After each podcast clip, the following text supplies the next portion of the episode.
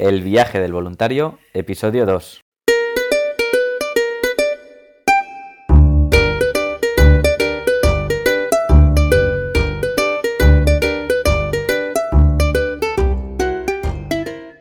Hola, muy buenos días, bienvenidos una semana más al podcast donde vamos a hablar sobre el turismo responsable, experiencias de voluntariado, los tipos de programa, diferentes países y todos, todos los consejos necesarios para preparar tu viaje solidario.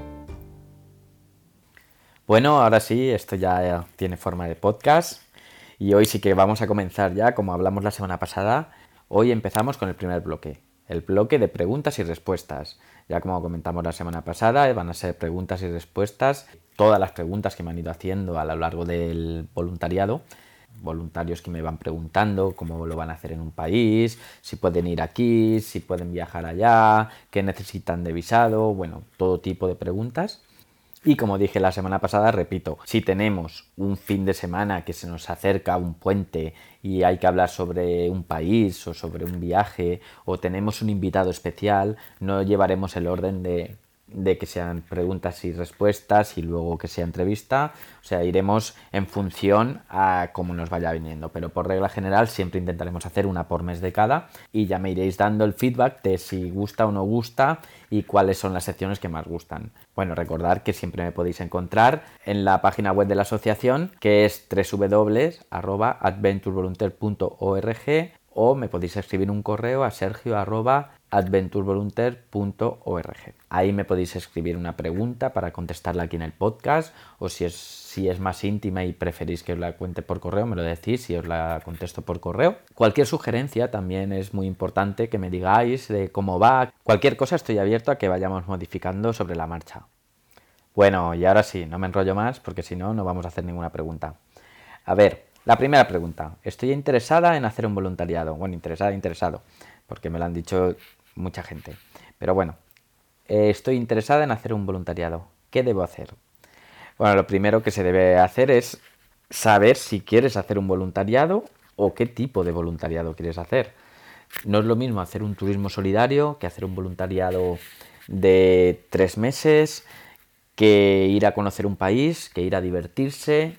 Entonces tienes que tener muy claro que quieres hacer un voluntariado y que te vas a sentir preparado. A partir del momento que quieras hacer un voluntariado, ¿Qué debes hacer? Lo que debes hacer es mirar bien en internet, mirar bien las organizaciones que tengan, pues que tengan en Facebook, que tengan ahí sus publicaciones en Instagram, verás que tienen varias fotos continuas de varios voluntarios, testimonios de voluntarios, muy importante, bien en YouTube, bien en, la página web, pero que hayan testimonios y puedes contactar con ellos y si no que veas tú que no están escritos, porque si no cualquiera puede escribir un testimonio y ya está. Una vez que, que te has decidido por, por una organización, bueno, supongo que cuando has mirado una organización es porque los países o los programas que tienen te han gustado. Estamos hablando de un viaje solidario, un voluntariado internacional. Recordemos que este podcast va sobre viajes internacionales, sobre turismo solidario y sobre hacer voluntariado en el extranjero,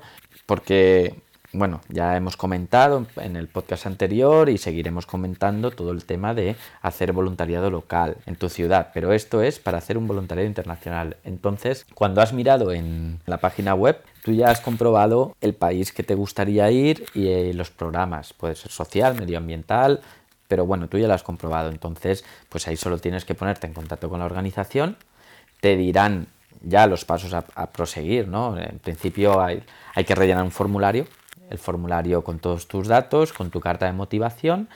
La, asociación lo verificará, contactará contigo vía Skype, vía teléfono, te preguntará una serie de cosas para comprobar que realmente quieres hacer el voluntariado y a partir de ahí pues simplemente es pues nada pues ya formalizar el tipo de pago que tenga. Unas van con tasas de inscripción otras no. Eso ya cada organización tiene sus modos. Y bueno eh, a partir de ahí, la asociación te proporcionará una carta, un documento, un, Word, no sé, o en el mismo correo, toda la información ya del programa, pues consejos para la maleta, a qué aeropuerto tienes que aterrizar, todo lo, el tema del visado, la logística de la recogida, cómo va a ser la alimentación, el tipo de dieta, el tipo de cama, si tienes que llevar sábanas, si tienes que llevar sandalias según el país. Es como cualquier otro viaje que puedas hacer, pero con este carácter solidario que tú en cuanto llegues allí te harán una inducción al programa te explicarán todo. Entonces, dejarse un poquito llevar y sobre todo, si quieres hacer un voluntariado, lo que tienes que hacer es tener ganas y buena actitud. Bueno, vamos a por la siguiente pregunta.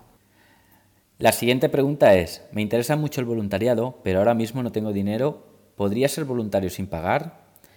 Bueno, muy buena pregunta.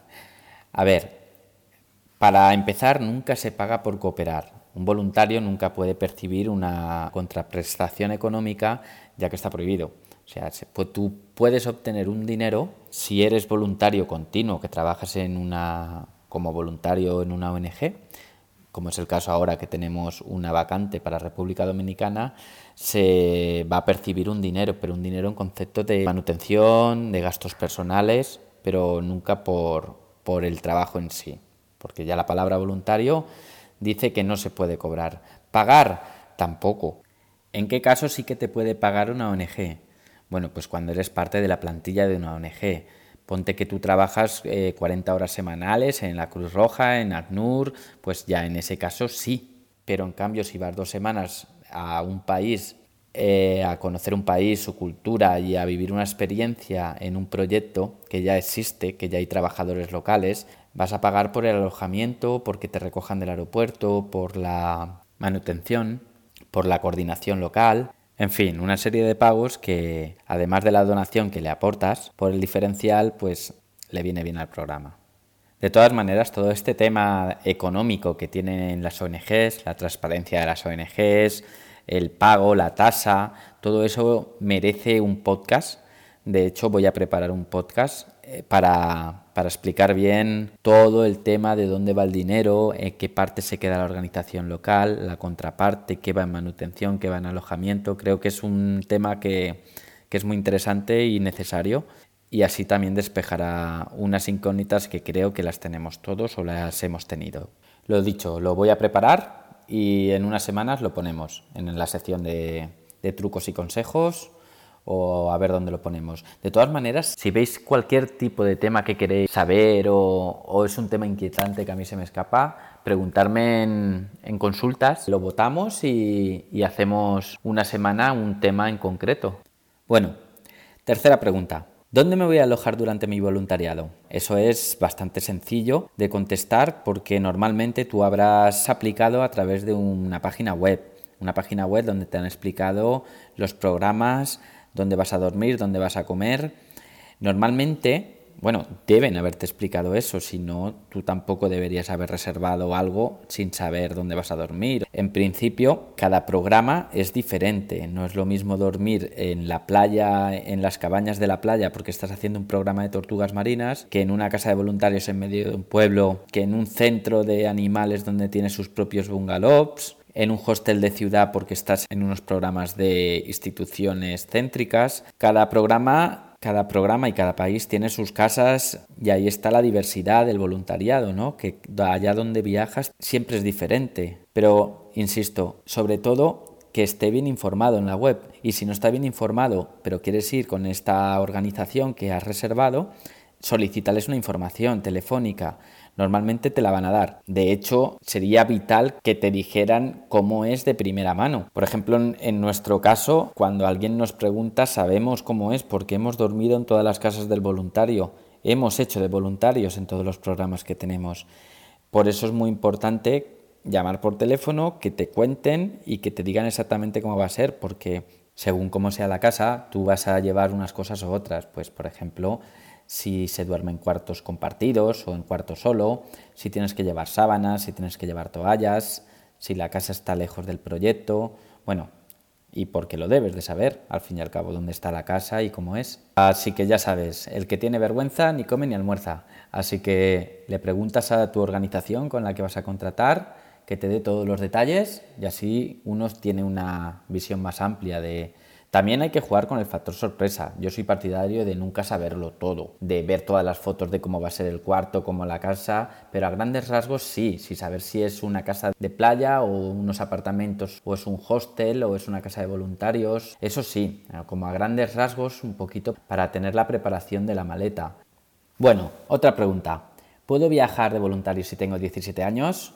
Lamentablemente tengo que decir que no, que menores de edad, a no ser que vengas acompañado de tu padre, madre o tutor, no. Y tiene una razón muy sencilla el hecho de que no se pueda viajar, o sí, algunas organizaciones lo permiten. En nuestra asociación, por ejemplo, solo puedes ir si eres mayor de 18 años. Si eres menor, mejor esperar. Por una sencilla razón.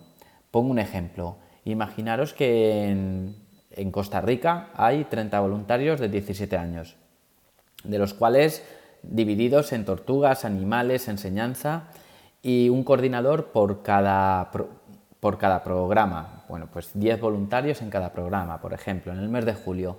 Y ahora deciden a los 6 o 7 puntos interesantes, o más, ¿no? Pero bueno, voy a decir los más típicos, eh, ir los eh, dos voluntarios al volcán, otros cuatro a Jacó, otros tres a Puerto Viejo, otros cinco a Monteverde, otros cuantos Tional.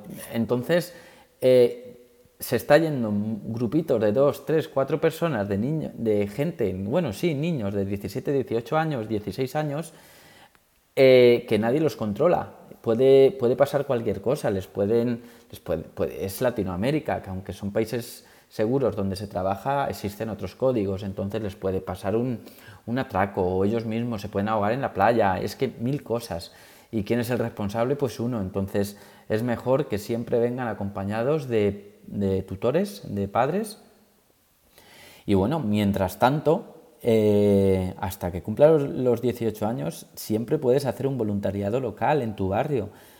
Eso es súper bonito, súper interesante. Si tú vas a, si te das una vuelta por tu barrio, seguro que encuentras una ONG que se dedica a cualquier cosa. Limpiezas de playa, eh, ayudar con chavales con diversidad funcional, bueno, mil cosas.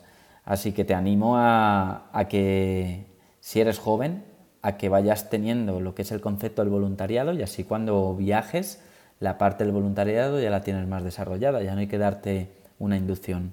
Así que lamentablemente no se puede viajar si eres menor de 18 años y muy lamentablemente sí, porque es una experiencia muy bonita que pienso que todos deberían de vivirla. Y cuanto antes se viva, antes se tiene una visión de conocer otras realidades y es muy, muy interesante. Bueno, ¿qué? Hacemos otra pregunta. A ver, la última. ¿Puedo hacer un voluntariado con mi pareja? Por supuesto que sí, puedes, claro que puedes. Siempre que pase la entrevista que has pasado tú, unos estandartes que tú también has pasado, por supuesto, una persona más con la que puedes viajar, como si es un amigo.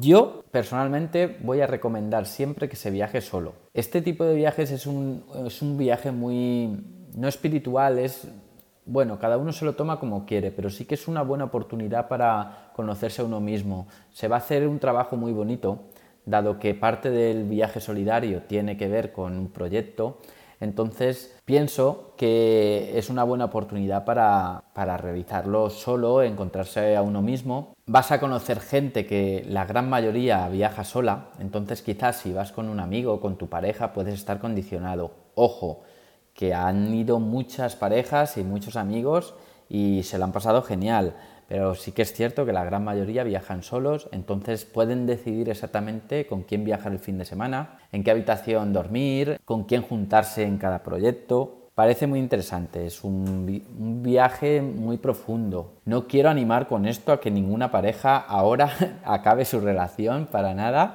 Quien quiera venir en pareja, por favor que venga. Pero si bien es cierto, por las experiencias y por lo que, no, lo que me han ido contando los voluntarios en las entrevistas, lo han preferido. Pero bueno, lo más importante de todo es que tu pareja no vaya por acompañarte, sino que también quiera hacer un voluntariado. Y si no es así, por dos o tres semanas que os separéis no pasa nada. Y si realmente quiere hacer un voluntariado y cree que va a aportar también, aunque estéis en el mismo proyecto, en programas diferentes, pues que venga, por supuesto. Bueno, ya por hoy finalizamos. Para la semana que viene no sé si hablar sobre el país de Costa Rica o sobre dar un poquito más de amplitud a lo que es el turismo solidario y los países donde se puede viajar. Bueno, ahí veremos. Por hoy me despido, pero no sin antes recordar que siempre me podéis encontrar en la página de la asociación Adventure Volunteer en el apartado www.adventurevolunteer.org barra consultas o me podéis enviar el correo a sergio.adventurevolunteer.org para proponer una pregunta para la sección. En cualquier caso, os iré respondiendo a todas vuestras dudas que vayáis teniendo. Y ahora sí, voluntarios, me despido de todos, os deseo un feliz sábado, un bonito domingo y hasta la próxima semana.